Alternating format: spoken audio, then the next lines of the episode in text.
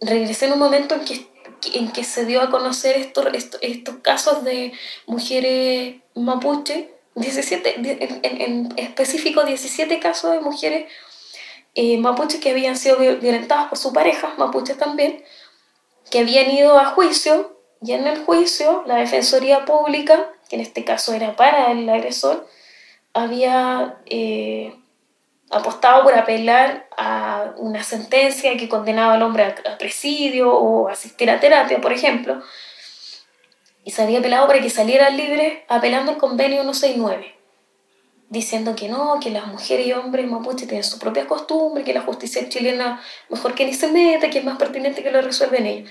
Yo la verdad estoy de acuerdo con eso, sí, sí, es mejor. Eh, la justicia chilena a veces es más el problema que te trae la solución.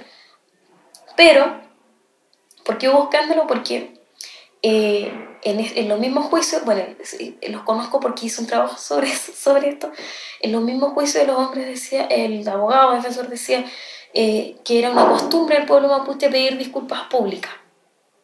Entonces los jueces decían, bueno, conforme ya, ¿y quién se piden disculpas públicas? A las autoridades tradicionales de su costumbre, ya.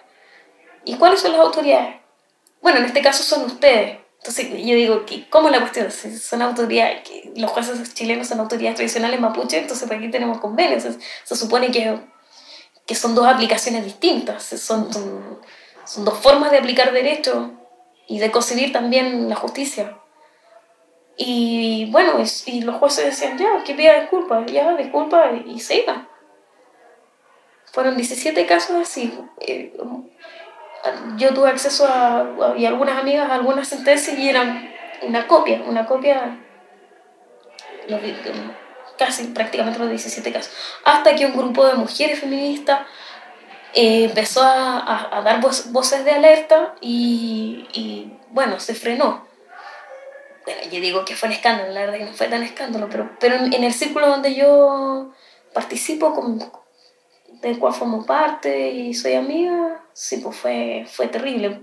Fue terrible porque ahí uno se da cuenta de lo que significa ser mujer y, significa ser mujer mapuche. Por ejemplo, en estos casos significa que, que finalmente la, estás doblemente discriminada, tienes doble posibilidad de que te sigan eh, golpeando en tu casa. Eh, hay, hay, un caso que aquí mismo llegó al observatorio, una mujer amenazada de muerte desde la cárcel por su pareja. Hay, hay un riesgo ahí y hay una alerta para todas. Para mí, para mis tías, para mis primas, para mi amiga. En el sentido que tenemos que hacer algo y, y tenemos que hacerlo luego. Tenemos que Mm, empezar a, a, a cuestionarnos ciertos moldes, el molde de la mujer vientre, el molde de la mujer mapuche reproductora del conocimiento, pero que a la vez no tiene ninguna injerencia en un juicio chileno ni en un juicio mapuche. Una mujer desprotegida, una mujer...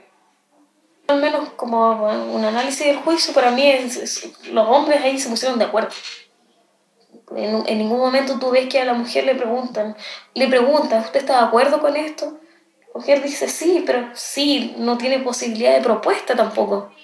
es una consulta sobre algo que le proponen, no le están consultando si ella tiene otra idea de lo que se debería hacer en ese caso. Mi, mi opinión al respecto es que yo creo que si, eh, tú no lo puedes, no puedes obviar algo que ya está internalizado. O sea, no, no, el, el patriarcado está inserto también en las comunidades mapuche.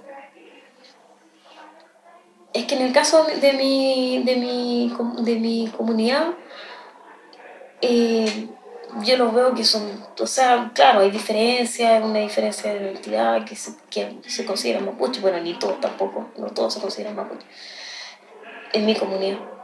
Ahora, yo creo que en el último tiempo se está considerando, eh, pero si el occidental trajo el patriarcado y ahora el occidental trajo el feminismo, no puedes negar el feminismo si el patriarcado está, está ti.